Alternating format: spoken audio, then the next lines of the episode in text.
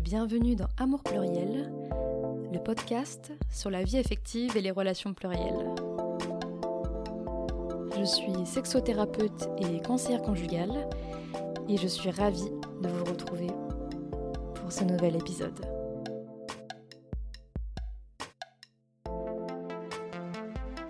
Si vous avez besoin d'être accompagné dans votre vie affective, vous pouvez me contacter sur mon site internet amourpluriel.com.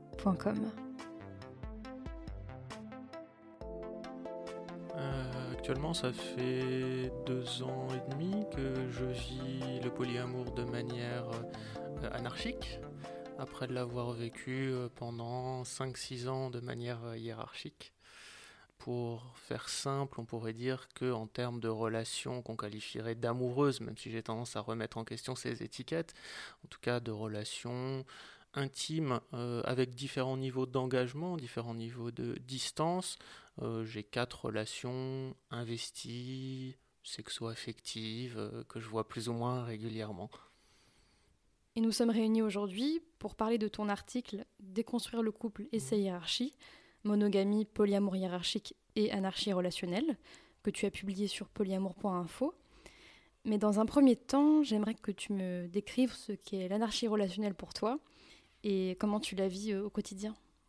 L'anarchie relationnelle, je peux euh, en donner que euh, ma définition personnelle, puisque c'est comme le polyamour, comme le féminisme, tout ça doit se penser au pluriel et qu'il y a autant de manières de le vivre que d'individus. En ce qui me concerne, l'anarchie relationnelle est importante dans le fait de ne pas accorder de privilèges à euh, l'ensemble de mes partenaires et à l'ensemble de mes relations. Euh, ne plus mettre de hiérarchie entre mes amis, la famille, des relations sexo-affectives, on va dire, ou tout simplement ne pas hiérarchiser entre une, euh, entre une personne avec qui j'ai des relations sexuelles et une personne avec qui j'ai des relations de type euh, sentimental ou euh, et romantique. Personne n'a la priorité sur l'autre en fait. Voilà, il n'y a pas de priorité. Moi, je préfère le terme de privilège en fait, parce que des fois je peux prioriser une personne parce que j'ai envie de voir davantage une personne ou qu'on a un projet de partir deux semaines à faire du vélo par exemple. Donc forcément pendant ce temps-là je ne vais pas voir les autres personnes, sauf si des fois elles veulent ou et peuvent se joindre au projet. Euh, donc il y a euh, mes envies qui peuvent être différentes pour euh, chaque personne, mais en tout cas, il n'y a pas euh, une règle comme quoi nécessairement je dois passer plus de temps avec une personne qui aurait des droits euh, que les autres n'auraient pas. Ce qui aussi m'a soulagé avec l'anarchie relationnelle, ou ma manière de penser l'anarchie relationnelle, c'est de considérer vraiment que la fin d'une relation n'est pas un échec. C'est-à-dire qu'on se sépare ou tout simplement on change le mode de relation, mais ça peut souvent être une bonne chose. Ce qui m'a fait mal dans le polyamour hiérarchique, c'est que il y a cette idée de conserver une structure euh, primaire et cette peur finalement de perdre cette structure primaire. C'est lié en fait, le désir de la structure primaire et la peur de la perte, ce qui crée euh, souvent des, sentiments qui peuvent être un peu ambigus, et la difficulté de, de s'en extraire et de se dire, eh bien là, il y a quelque chose à perdre.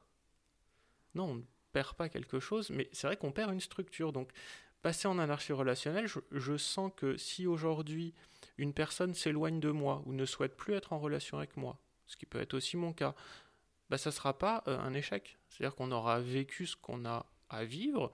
Peut-être qu'on aurait pu aller plus loin, mais ça veut dire quoi aller plus loin? Bah Non, on, a, on aura vécu un moment et on se rend compte aussi que euh, bah, des fois, une relation qui va durer, on va dire, trois semaines, elle va avoir autant d'impact euh, qu'une relation de, trois ans d'une certaine manière. Enfin, l'impact est différent, donc pourquoi je commencerai à me dire qu'une relation, faut nécessairement qu'elle dure? Sans lever les, les, injonctions en fait sur euh, l'escalier euh, relationnel, c'est ça? Déjà sortir oui de l'escalator relationnel, de se dire qu'avec certaines personnes, eh bien, on va tout simplement oublier certaines marches, c'est-à-dire que l'escalator relationnel nous dit aussi qu'il faut toujours monter. Alors avec certaines personnes, on peut euh, être euh, commencer tout de suite euh, par une nuit passionnelle, sexuelle et avoir un projet de se dire bah tiens demain on part une semaine en vacances ensemble, pourquoi pas? Ça à la limite on peut même aller plus vite des fois. Mais ça n'empêche pas qu'après on va pouvoir se dire bon bah là on se revoit pas avant deux mois et euh, entre temps peut-être chez une amie il y a une soirée jeu de société on va se croiser là. Bah là je, caricature un petit peu et ça sera peut-être plus compliqué si ça démarre vraiment comme je l'ai dit. Euh, mais en tout cas c'est des choses qui sont possibles et qu'il n'y a pas, il me semble, de grille prédéfinie dans lequel une relation va se mettre parce que tout simplement euh, on serait embrassé euh, parce que euh, on serait parti un week-end ensemble, ça ne veut pas dire que finalement la fois suivante, il faut nécessairement repartir un week-end ou une semaine. Et, et l'anarchie relationnelle, pour moi, envisage davantage l'impermanence, le fait que nos envies, nos désirs changent et aussi nos possibles. notamment quand on a plusieurs relations qui n'habitent pas toujours dans les mêmes villes, voire pas toujours dans les mêmes pays. Euh, bah, il y a des moments, euh, les relations vont des fois se distendre euh, du fait des projets professionnels, mais je trouve que l'anarchie relationnelle permet de mieux encaisser ça d'une certaine manière, parce que c'est une structure beaucoup plus souple. Et moi, c'est ce qui me plaît, oui, c'est cette fluidité et cette possibilité de changement et de ne pas avoir de tabou. Tout peut être discuté, en fait.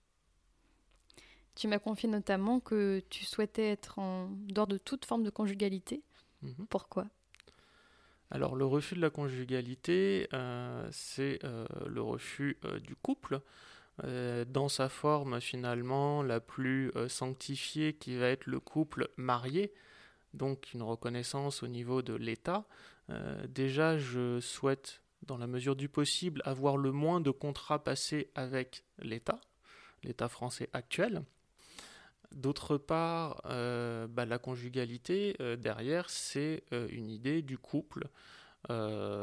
Bon, maintenant, on est sorti un petit peu du couple uniquement hétérosexuel, mais je suis pas davantage, je sens pas plus de pertinence pour moi à former un couple qui serait euh, homosexuels, par exemple, parce qu'on reste dans la forme du couple, c'est-à-dire une structure à deux euh, qui euh, tend vers la constitution d'une famille avec potentiellement des enfants. Et ça, c'est pas du tout le, modèle que j'ai envie de, soutenir. Et surtout, le fait de créer un couple fait que, eh ben, on en crée un de couple. Donc on se crée une limitation, une barrière autour de euh, deux personnes. Alors cette barrière, dans les faits, elle peut être euh, extrêmement érodée. Il peut y avoir des trous partout hein, qui des fois sont installés de manière volontaire. On peut laisser euh, une perméabilité au couple. il y a des couples polyamoureux, mais en fait, on établit quelque chose qui est moi, je suis en couple avec une personne et vous, vous êtes autour du couple.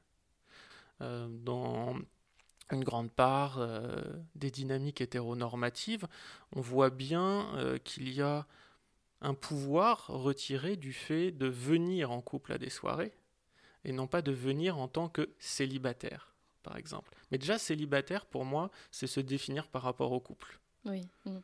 Donc il y a ceux qui sont en couple et il y a les célibataires. Et, souvent, quand on est célibataire, on n'est pas euh, invité aux soirées couple. Oui, aussi. Il y, a vraiment une, sorte de, de, mise à part euh, des fois, mm. mais parce que les célibataires euh, bah, font peur, parce qu'ils ne sont pas casés, ils ne sont pas encore rangés dans, dans la norme. Ils, en font, pour moi, ils en font partie, c'est-à-dire que quand on se revendique célibataire, souvent c'est un, un, impensé, hein. mais quand on se revendique célibataire, on se revendique aussi euh, des fois en attente de couple.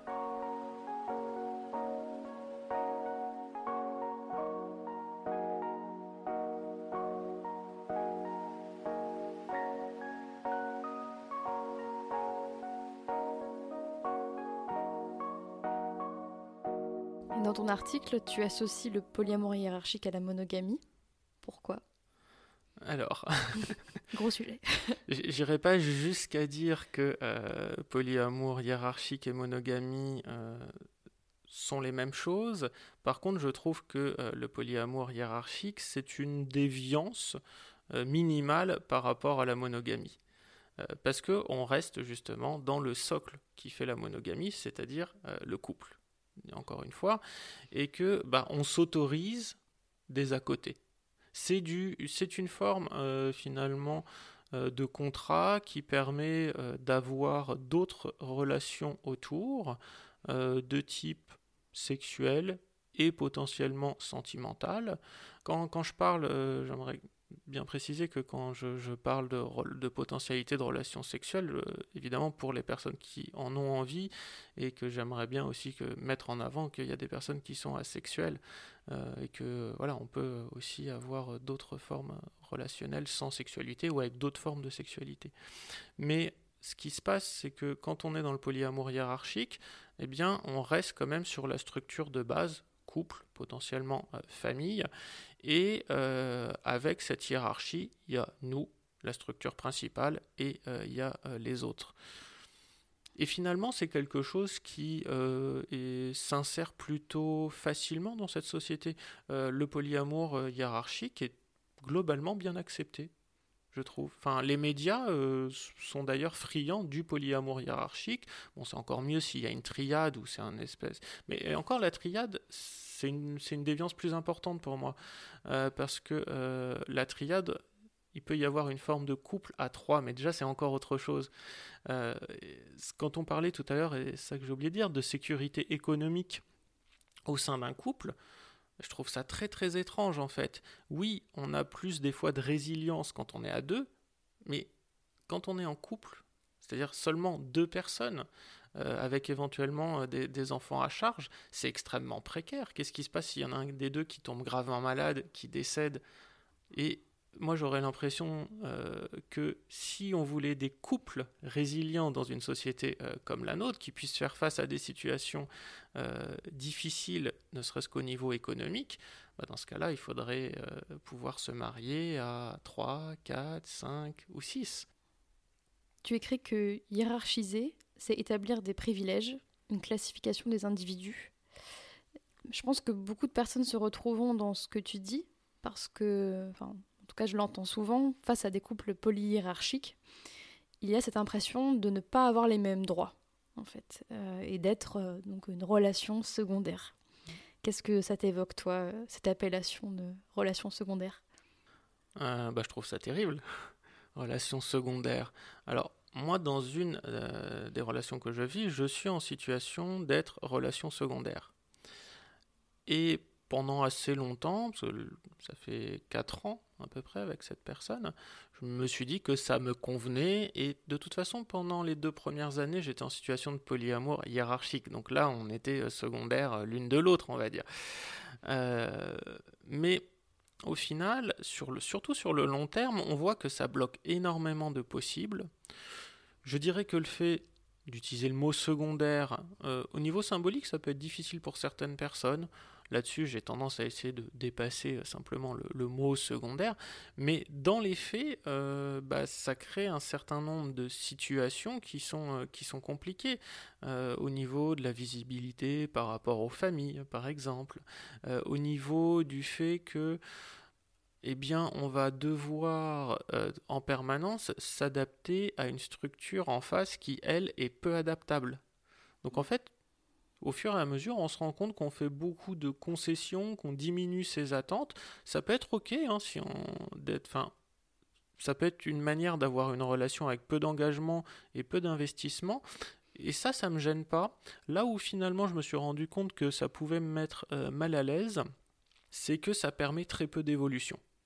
Donc c'est un modèle qui euh, me semble euh, intéressant pour un temps, pour rassurer. Peut-être que justement quand on sort de la monogamie, c'est un petit peu mon parcours pour euh, simplifier, passer par une forme de polyamour hiérarchique, ça peut être bien pour s'adapter. Mais je dirais qu'il faut faire beaucoup, à mon sens, attention à ce que l'on peut faire autour de nous quand on est en polyamour hiérarchique parce que euh, on se dit on est en période de transition, euh, c'est pas forcément évident, c'est vrai, ça pose beaucoup de questions. On a besoin de s'adapter, donc on y va doucement et on y va doucement avec les autres. Mais il faut être vraiment très très clair avec les autres personnes qu'on rencontre en disant je suis dans une situation hiérarchique, là en ce moment, en questionnement, euh, c'est pas si simple. Et euh, bah, si ça devient peut-être trop compliqué dans ma situation personnelle avec la personne avec qui je suis en relation euh, primaire, si ça se trouve, tu peux en subir les frais. Tu peux, si je veux dire, il y a des personnes dans les situations hiérarchiques qui ont des droits de veto. C'est pas toujours le cas sur les autres. De validation des partenaires de l'autre. Ou de validation des, des, partenaires de l'autre. Euh, ça, dans tous les cas, je trouve ça aberrant de valider le, le mm, mm. partenaire. Mais si ça y est, et si pour la structure euh, primaire, euh, ils ont envie euh, de mettre en place ce système de veto, de validation, dire c'est leur droit, mais il faut être super explicite. À partir du moment où il y a de la hiérarchie, pour moi, il y a toujours potentiellement de la tension. Ça peut ne pas arriver, ça peut très bien se passer, mais c'est le risque permanent de mettre de la hiérarchie parce qu'à partir du moment où il reste des structures rigides, eh bien, il y a forcément un moment où il y a des choses qui vont venir taper dedans, et ça va résonner tout le long, et ça peut vraiment tout péter extrêmement euh, rapidement. Et souvent, euh, bah, c'est les relations euh, secondaires qui vont faire rôle de fusible. Et ça, c'est pas normal. Mais en fait, ce que tu disais juste avant, c'est que souvent les polyamoureux, polyamoureuses hiérarchiques veillent à leur sécurité personnelle mais en fait, tout en ayant conscience d'insécuriser toutes les autres personnes. Après, euh, je nuancerai un petit peu dans le sens où il y a des personnes qui peuvent être rassurées d'être relations secondaires. Des personnes notamment qui euh, veulent très peu d'investissement, d'engagement, bah, ça les rassure qu'il y ait une relation principale euh, en face parce que ils ont l'assurance qu'il y aura des demandes qui vont être minimales, par exemple.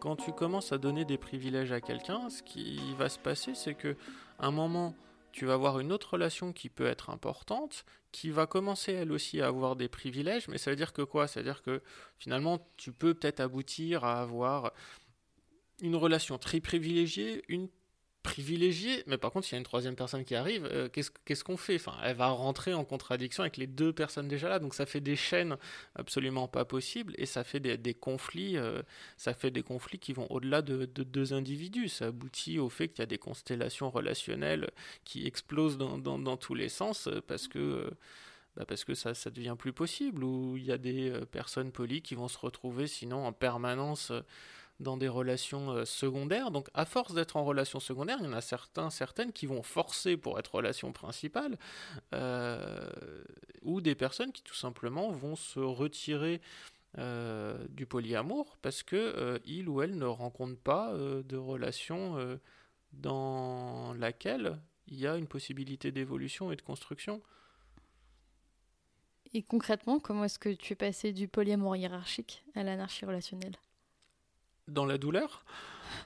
Ça s'est fait de manière assez violente. Euh, non, ça a été très très très compliqué euh, parce que justement euh, il y avait l'impossibilité de sauter vraiment le pas sans, sans rompre là avec la personne avec qui j'étais en polyamour hiérarchique. C'est toi qui as amené le questionnement ou c'est cette autre personne? Non, c'est moi, c'est moi. Euh, c'est moi qui ai amené l'anarchie relationnelle, euh, qui est quelque chose que j'avais amené déjà au bout de un an et demi de réflexion de polyamour hiérarchique. Et on en avait discuté. Il y avait une situation euh, qui s'était présentée d'une nouvelle relation qui allait vers l'anarchie relationnelle, qui bah, du coup était aussi un pouvait être vue en tout cas, parce que c'était pas exactement le cas, comme motrice dans mon, cheminement vers l'anarchie relationnelle. Je dis pouvait être vue parce que je pensais déjà à l'anarchie relationnelle avant de rencontrer cette personne. Et ça s'est très très mal passé. Et du coup, j'ai fait marche arrière et euh, bah, je me suis euh, replié euh, sur ma relation hiérarchique j'ai pas, euh, je pense, j'ai pas osé euh, franchir le pas et plonger dans l'anarchie relationnelle parce que euh, clairement, passer en anarchie relationnelle quand on connaît finalement le polyamour hiérarchique, le confort du polyamour hiérarchique aussi. Quand on est pas, voilà, quand on est dans les situations hiérarchiques et quand on est très bien avec une personne, ce qui était le cas, eh ben ça fait peur. Ça fait peur. Il y a énormément de discours qui disent que même dans les milieux polis, que l'anarchie relationnelle, oui, c'est une belle idée, mais on va se casser les dents. Euh, donc euh, non, à ce moment-là, j'ai pas, je n'ai clairement pas, euh, pas franchi le pas. il a fallu attendre encore trois ans à peu près pour que, pour que l'anarchie relationnelle revienne sur le tapis, en partie par le fait que bah, j'ai croisé, enfin j'ai croisé d'autres personnes, donc rencontré des personnes qui, qui, qui vivaient l'anarchie relationnelle, mais j'ai rencontré aussi une personne avec qui j'avais envie de vivre l'anarchie relationnelle. Et là, bah, il a fallu euh, faire un, choix.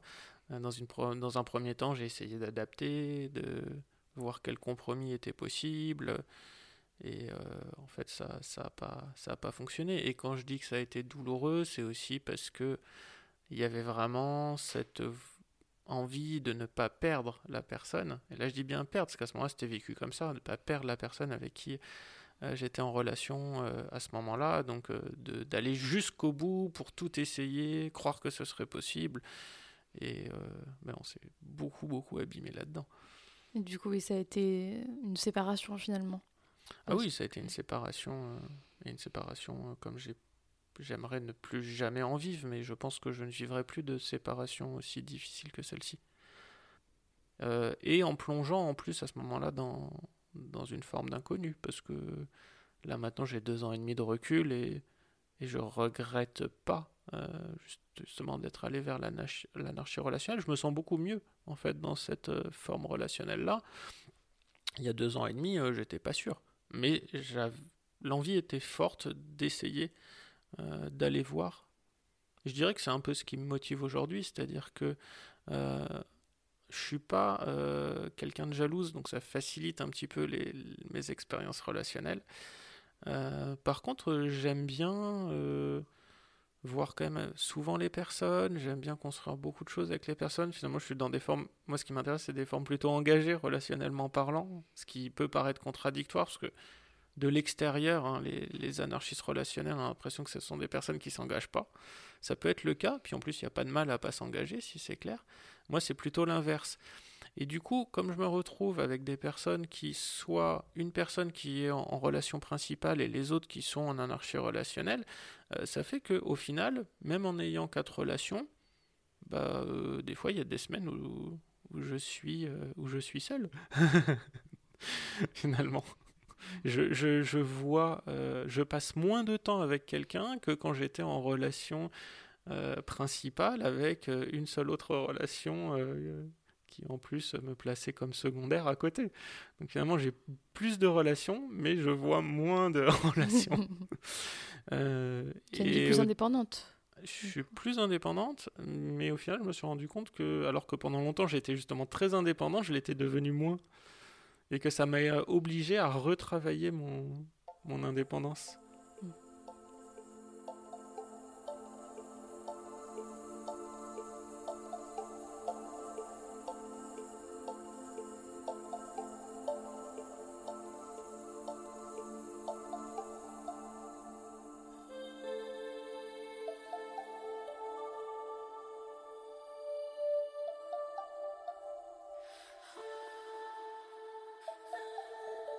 Est-ce qu'il y a un message que tu souhaiterais communiquer aux personnes qui nous écoutent? Quand on pense au polyamour ou à l'anarchie relationnelle, aux amours pluriels, d'essayer de penser euh, sur le long terme et euh, de penser euh, collectivement, pas simplement de relations à deux, c'est-à-dire de grappes de relations à deux. Là, j'ai cette relation avec cette personne, avec cette personne, avec cette personne. Euh, mais de voir qu'il y a une certaine continuité, même si les gens des fois peuvent le vivre de manière cloisonnée, euh, ou qu'il n'y a pas d'interaction directe entre les métamours, par exemple. Euh, je pense c'est intéressant de penser ça comme un système, surtout dans un milieu polyamoureux où bah, on est peu nombreux et nombreuses. Donc en fait, quand il y a une personne qui est mal, quand il y a une constellation relationnelle qui explose, ça a des impacts sur beaucoup de personnes. Ça a aussi des impacts sur la manière dont on envisage par la suite de euh, rester dans ces formes relationnelles. Euh, ça a des impacts sur la manière dont on va en parler et bah, souvent on va entendre parler euh, finalement de choses qui sont de l'ordre des difficultés alors qu'il y a beaucoup de, de, choses, de choses joyeuses et des fois dans tes podcasts justement il y a des anecdotes joyeuses et voire des podcasts entiers sur la joie ce, qui fait, ce qui fait beaucoup de bien et euh, je pense que c'est petit à petit, en euh, pensant plus collectivement, en pensant aussi euh, le fait qu'on peut faire des communautés polies. Ça, c'est important de le dire parce qu'en France, dès qu'on parle de communauté, c'est taxé de communautariste. Et c'est extrêmement mal vu, non? Il n'y a rien de mal à faire des communautés polies, par exemple. C'est quoi pour toi la communauté? Bah, de, ça pourrait être euh, de, vivre euh, à euh, une dizaine, d'acheter un terrain et de, de, faire une communauté polyamoureuse. ça pourrait être bien. Non, je dirais vraiment, si, profiter de ce podcast pour faire passer un message, ça serait celui d'arrêter de penser depuis la structure à deux quand on est en polyamour ou en anarchie relationnelle et euh, bien prendre en compte les personnes autour. Euh, parce que je trouve que ça fait beaucoup de dégâts et même dans la manière dont on en parle, euh, les relations nouvelles vont avoir un statut diminué par rapport aux relations qui sont déjà là. Donc oui, c'est important de faire attention aux équilibres déjà présents mais euh, c'est pas pour autant que la personne euh, nouvelle qui arrive aurait moins de droits et aurait moins de légitimité à exister. Et euh, bah, quand ça se passe mal, quand il y a quand je dis ça se passe mal, ça peut être des petites difficultés, hein, c'est pas forcément des grands drames. Euh, ben, on a tendance à diaboliser les personnes qui arrivent, et ça c'est extrêmement problématique parce que euh, ça peut être le cas des fois, mais souvent c'est beaucoup plus complexe que ça, et les personnes qui sont déjà là, elles ont leurs responsabilités euh, là-dedans. Moi j'aurais même tendance des fois à mettre plus de responsabilités sur la structure déjà existante qui euh, des fois n'est vraiment pas assez clair quant à son fonctionnement euh, que euh, la personne qui arrive. Il y a, en fait là c'est un peu le privilège d'historicité de relation. Ça, des personnes qui sont déjà là, parce qu'elles sont déjà là, elles, font plus autorité. Oui, le, le privilège, de, moi j'appelle ça le privilège d'antériorité. dit autrement, de manière plus triviale, premier, première arrivée, premier, première servi, quoi. après, on occupe le terrain. c'est ça. Voilà. Donc, euh, Non, mais ça fait des dégâts sur les personnes ensuite. Donc ça fait des dégâts, mais je dirais que ça fait des dégâts. Euh, quand on diabolise la personne qui arrive, ça, fait des, des, dégâts aussi bien sur euh, cette personne qui arrive que sur ce qui est déjà en place. En fait, ça fait des dégâts. Ce n'est positif pour vraiment personne. Et juste peut-être ne pas, voilà, ne pas avoir peur des, des personnes eh bien, qui, qui, arrivent, qui ont elles aussi des, des besoins, et que c'est pas ces personnes-là, c'est pas elles qui vont nous enlever euh, quelque chose finalement. C'est plus à l'intérieur de la relation déjà existante que souvent il y a des insécurités et des tensions, et la personne qui arrive de l'extérieur est juste une personne qui est euh, une allumette, un déclencheur. Et du coup, euh, bah non, ne, ne, cassez pas les allumettes, elles y sont pour rien. Mm, mm. vous aviez déjà du, du combustible et c'est en place. voilà, donc remettre un peu les, les responsabilités euh, là où elles sont, ou du moins, voilà, fin, vraiment euh, nuancer peut-être ce, cette lecture de. Il y a plein de personnes qui arrivent et qui essayent de détruire des relations déjà en place. Ça arrive, hein, il y a des personnes toxiques et manipulatrices, donc il faut quand même faire attention et on J'en ai croisé beaucoup dans le milieu poli, c'est vrai. Euh, parce que je trouve que le milieu poli est euh, plus sujet à se à laisser s'installer ce type de personnes parce qu'on cherche à comprendre, on veut beaucoup discuter, on se livre facilement, on est dans l'empathie et du coup on donne beaucoup d'armes pour euh, se faire détruire. Donc ouais, les personnes malveillantes, on leur facilite beaucoup la tâche dans le milieu poli et je pense que faut y faire attention, mais à partir du moment où euh, avec un peu d'expérience ou tout simplement en en parlant en groupe et en ne cloisonnant pas l'information, euh, bah, on voit que la personne elle est saine. Enfin, elle est saine, elle n'est pas malsaine, elle, elle n'est pas manipulatrice, elle cherche pas à détruire. bah oui, bah lui, laisser de la place ou en tout cas l'accueillir sereinement ça me, ça me semble important. Et ne pas se servir aussi du, prétexte euh, non, là, cette personne, il faut la mettre à l'écart euh, parce que c'est une personne manipulatrice. Des fois, c'est juste pas le cas, en fait. C'est juste qu'on on se sert de cet argument pour mettre une forme de veto qui n'est pas assumée.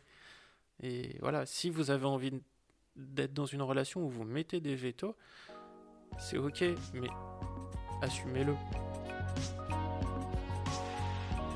Merci infiniment Raphaël pour ce partage très inspirant.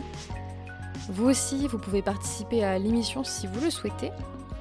Pour cela, envoyez-moi un mail ou un message privé sur Facebook et Instagram. Vous trouverez toutes les informations dans la description. Malgré les conditions actuelles, je garde le désir profond de faire entendre nos voix nos expériences, nos visions du monde et des relations. Et c'est pourquoi je vais continuer tout au long de cette année de vous rencontrer dès que ce sera possible.